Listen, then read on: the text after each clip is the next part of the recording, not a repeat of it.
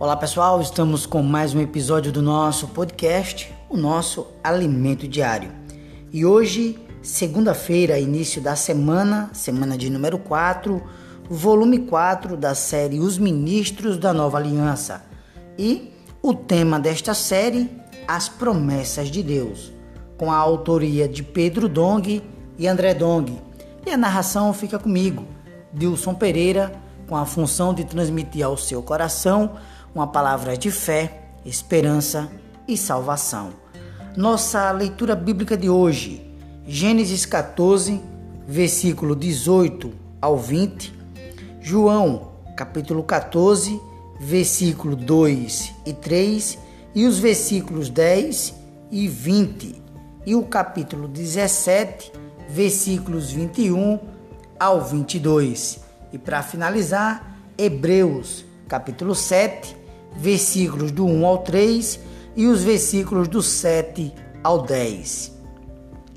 Lê com a oração de hoje, Hebreus capítulo 1, versículo 3. Ele que é o resplendor da glória e a expressão exata do seu ser, sustentando todas as coisas pela palavra do seu poder. Depois de ter feito a purificação dos pecados, assentou-se à direita da majestade nas alturas. Louvado seja o Senhor. Meus queridos, o tema de hoje, conteúdo e autoria do livro de Hebreus. Queridos ouvintes, o tema da mensagem desta semana, da semana 4, é, abre aspas, a chave que abre o livro de Hebreus, fecha aspas.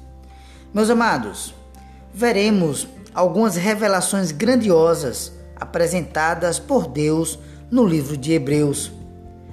Deus habita na dimensão da eternidade, mas para nos conectarmos com Ele, precisamos deixar nossa compreensão das dimensões físicas e terrenas de espaço e de tempo para sermos inseridos em sua dimensão celestial.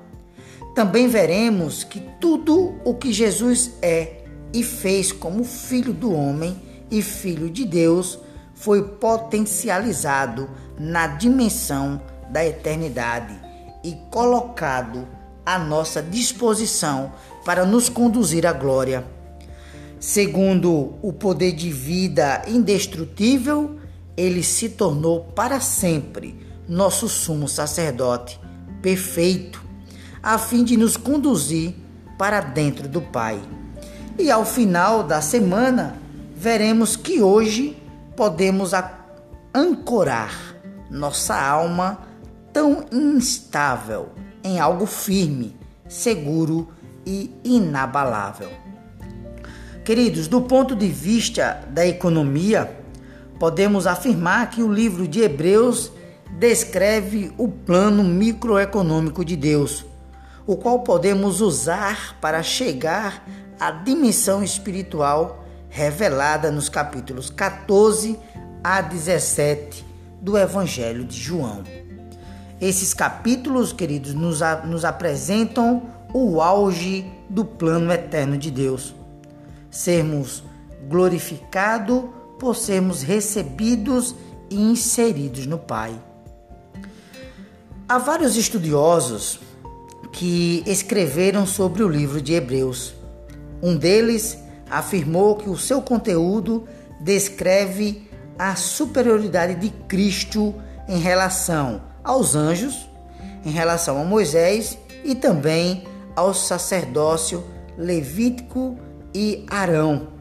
De fato, amados irmãos, Cristo é superior a tudo e a todos, mas buscamos aplicar esse livro de maneira prática ao nosso dia a dia e ao nosso viver da igreja. Muitos discutem sobre a autoria do livro de Hebreus. Alguns dizem que a forma como o conteúdo é apresentado é, e como as verdades são transmitidas no livro se parece muito com os escritos do apóstolo Paulo. Mas apesar de a ambientação do livro se parecer com suas epístolas, outros autores afirmam que o estilo é muito diferente dos escritos dele. Amados, nós não vamos aqui prosseguir com esse debate sobre a autoria de Hebreus, pois para nós o importante é saber que esse autor misterioso e maravilhoso foi poderosamente usado por Deus para nos apresentar uma realidade espiritual única na terra. Hebreus nos apresenta Melquisedeque, que significa Rei da Paz, e Rei de Salém, que é o Rei da Paz. Mas quem sabe dizer qual era a origem desse rei? Outra pergunta: quem de fato foi ele? Queridos, Melquisedeque abençoou Abraão, o que indica que era superior a Abraão, pois somente uma pessoa superior poderia abençoar uma inferior. Como retribuição, Abraão lhe deu dízimo. E também, da mesma forma, a tribo de Levi e a casa de Arão, a quem pertencia o sacerdócio, também davam um dízimo a Melquisedeque por meio de Abraão.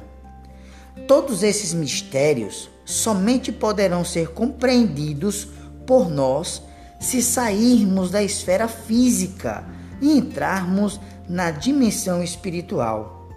Querido ouvinte, eu convido você, convido você a sair da sua mente racional e a ser transferido para o céu, a fim de entender as coisas da dimensão espiritual. Nossa mente cartesiana entende as coisas terrenas, físicas, coisas materiais, tridimensionais.